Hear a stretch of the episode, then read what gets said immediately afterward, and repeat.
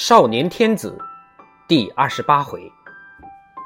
上一回我们讲到了福临罢诸王兼六部的政策得以实现，庄太后和吴云珠都很高兴，但庄太后更担心福临和乌云珠的关系。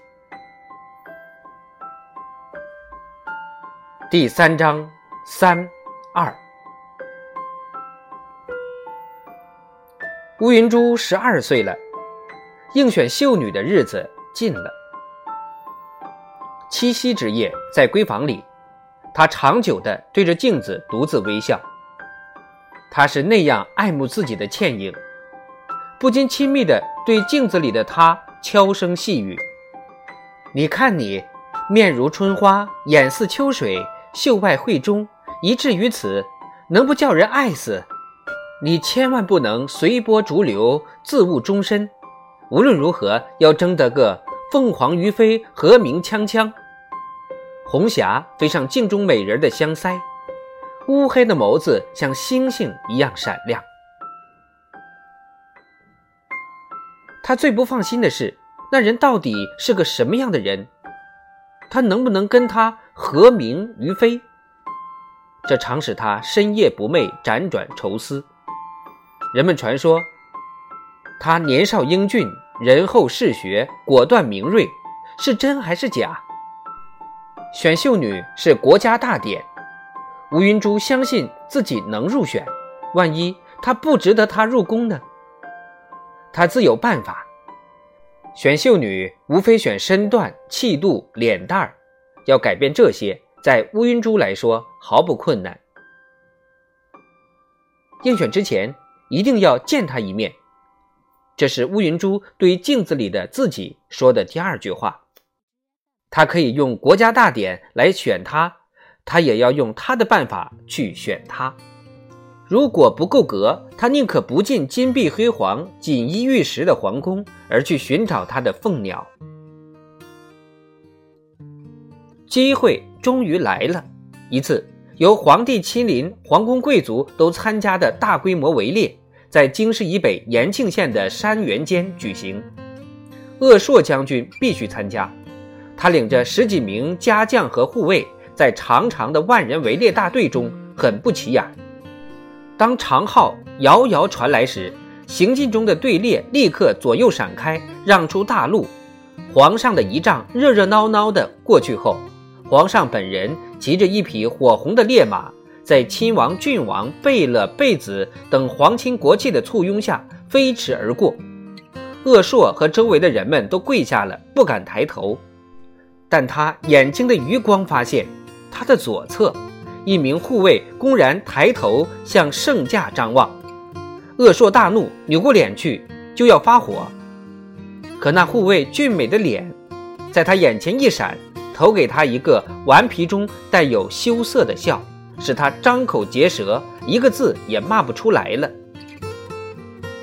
他很快就猜透了女儿的心，也就原谅了女儿的不法行为。他看到爱女穿上护卫的漂亮短褂长袍，格外俊俏可爱，只是夹在那些彪形大汉的家将中，太显得娇小玲珑罢了。日出之前，号炮三响，令旗一招，万余名合围将士齐声吼叫，一时角鸣鼓响，旗帜飞动，声势浩大，惊天动地。方圆故里的包围圈迅速缩小，围中被轰砍出来的鹿、狐、兔、黄羊漫山遍野，乱窜乱跑。鄂硕一直把乌云珠挡在身后。一只火红狐狸飞窜而过，撩起他的兴头，他甲马一跃，奋力追赶，追出一箭地，背后忽然传来女儿的惊叫，扭头一看，一只受伤的花斑豹扑向乌云珠，惊得他一个冷战从背上滚过，他一声大叫，纵马反冲过来，乌云珠脸色惨白，拨马便逃，豹子愤怒地咆哮着，紧追不舍。事情太突然，周围的人都吓呆了。合围之后开裂以前，皇帝已命令虎枪手用排枪将包围中的猛兽全部击杀。这只豹子想必只是受了伤，受伤的猛兽却是十倍的危险。鄂硕急忙搭弓射箭，但是距离已经够不着了。眼看花斑豹离乌云珠越来越近，将士们怕伤着人，也不敢放箭了。偏偏乌云珠的马竟冲到围猎而挖成的两丈多宽、一丈多深的壕堑边，人们失声惊呼，恶硕仰天大叫，闭上了眼睛。乌云珠不死于豹口，也要摔下深堑。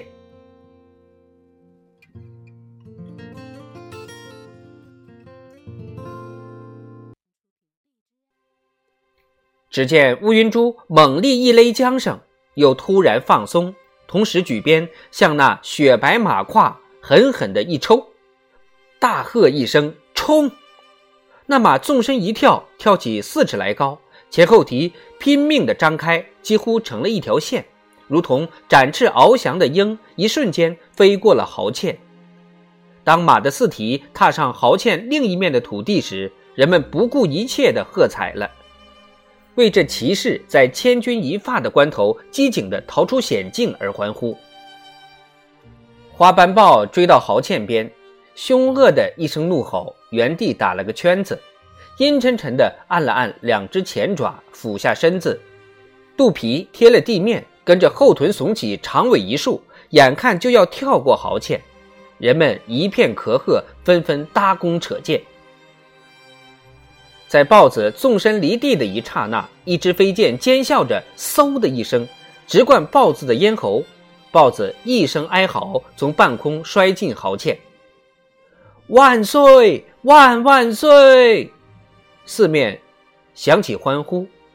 大家看到壕堑外侧赶来一队人马，许多穿黄马褂的卫士簇拥之中，顺治皇帝端坐在火红的御马上，正在收工。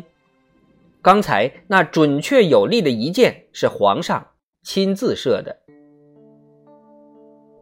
乌云珠骑着白马兜了一圈，回到壕堑边时，鄂硕已率从人赶到皇上跟前谢恩，并且连忙推乌云珠给皇上磕头。乌云珠像片树叶似的颤抖着，脸上没有一丝血色，跪在那儿不说话。鄂硕急忙奏道：“皇上。”这是奴才府里一名小吏，没见过世面，不会说话，胆子小。奴才替他谢皇上救命之恩。福临笑道：“还是个小孩子嘛，吓坏了吧？照他的级数，不该这么胆小的。”乌云珠慢慢抬起头，很快的看了皇上一眼，正遇上皇上漫不经心的目光，他慌忙低头，心头砰砰直跳。皇上显然很惊讶，扬起黑黑的眉毛，分明要问什么。鄂硕又怕又慌，手心捏出了汗。正巧一名御前侍卫来报，郑亲王赶出一群梅花鹿，请皇上快去开设。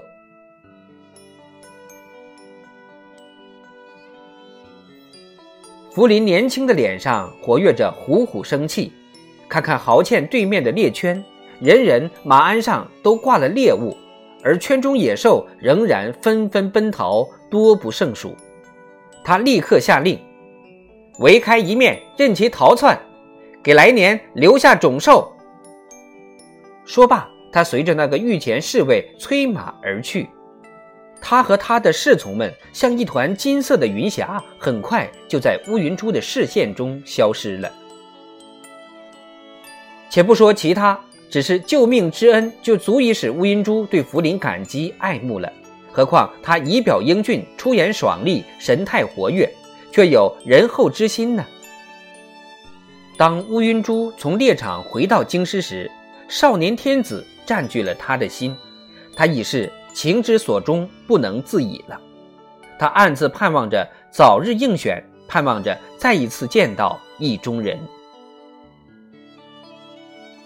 后来事情变成那样，完全出乎他意料之外。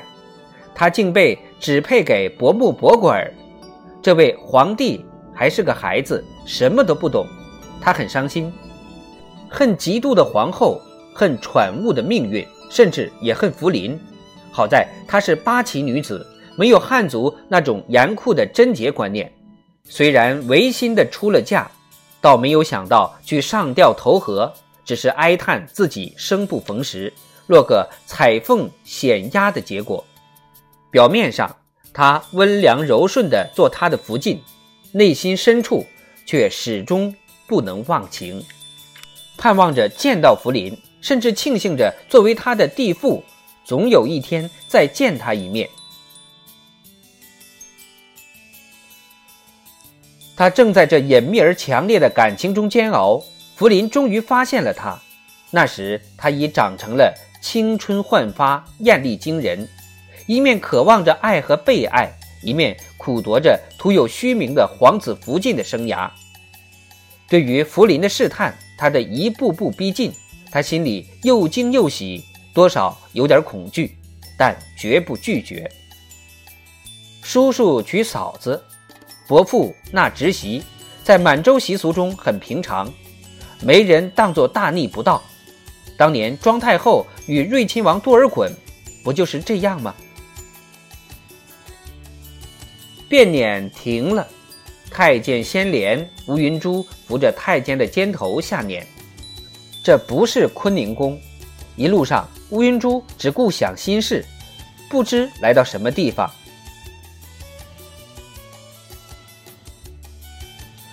一进院门满目姹紫嫣红，处处盛开着牡丹，芳香四溢，招得整个院子里充满蜜蜂的嗡嗡声，各色蝴蝶翩翩飞舞，和这国色天香的花王争奇斗艳。乌云珠从花盆间的小路曲折而行，不时停步观赏，浏览挂在花下的金牌银牌上的曼妙雅号。乌云珠左顾右盼，喜不自胜。他生来爱花，对这驰誉天下、名传今古的洛阳花，哪能不动心？不过他记得此来的目的，不敢久停，勉强自己挪动脚步，穿过这由盆栽牡丹摆成的花田，轻轻分开挡在路间的花朵，终于走上殿前的月台。乌云珠这时才想起抬头看看，大殿檐下。蓝青底金色雕龙边的匣额上，用满汉两种金字写着“养心殿”。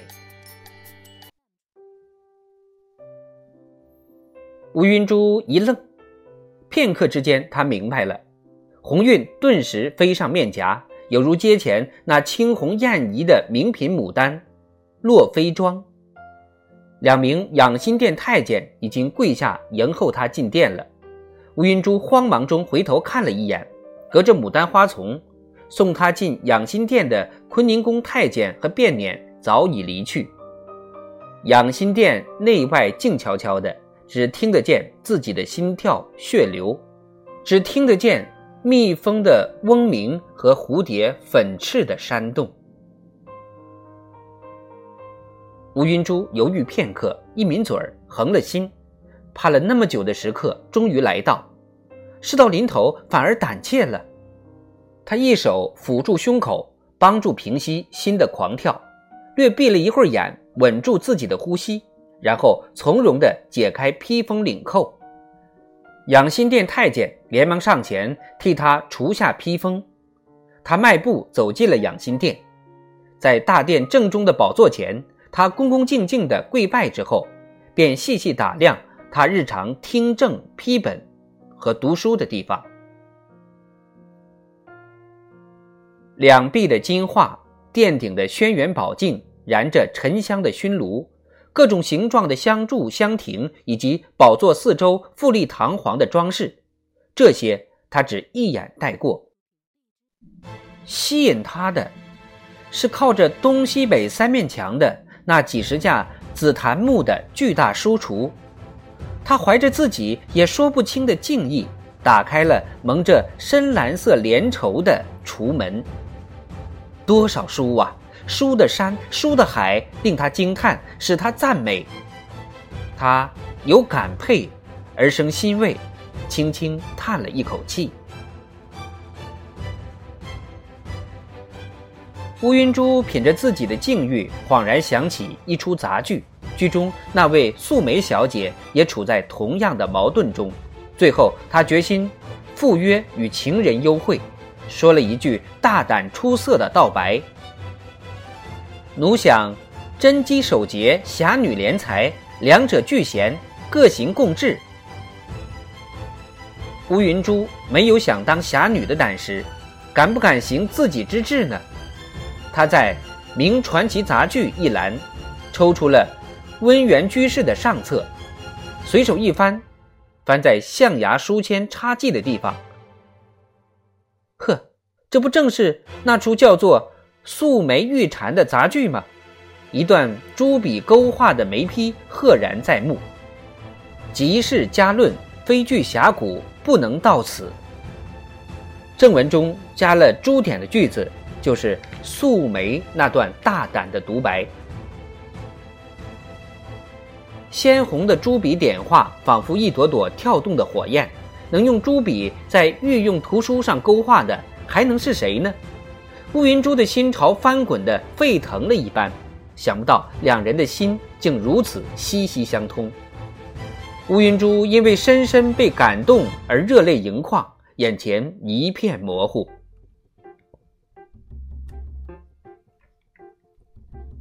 乌云珠，福林站在门口喊了一声，乌云珠浑身一颤，回过身望去，福林朝他奔来，越走近，他的步子越慢越轻，脸色煞白，浓眉漆黑，强制的燃烧的目光，火一般撩人。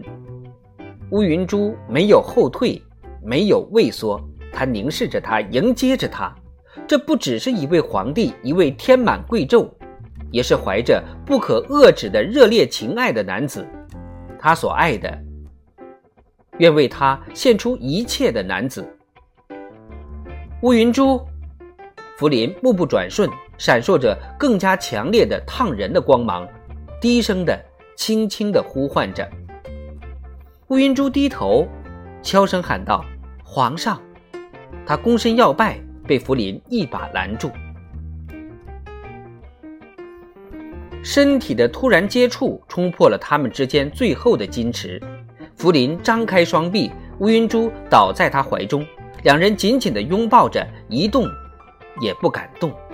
相握的手，感到彼此间的血脉在手指间流通；紧贴的胸膛，感到彼此的心在腔子里砰砰剧跳，仿佛发生了强烈的共振。不知过了多长时间，福林猛然抱起了娇小的乌云珠。大步走向后殿。正午的阳光下，满院烂漫的牡丹色泽更加娇艳，醉人的芬芳随着春风弥漫在养心殿的每一个角落。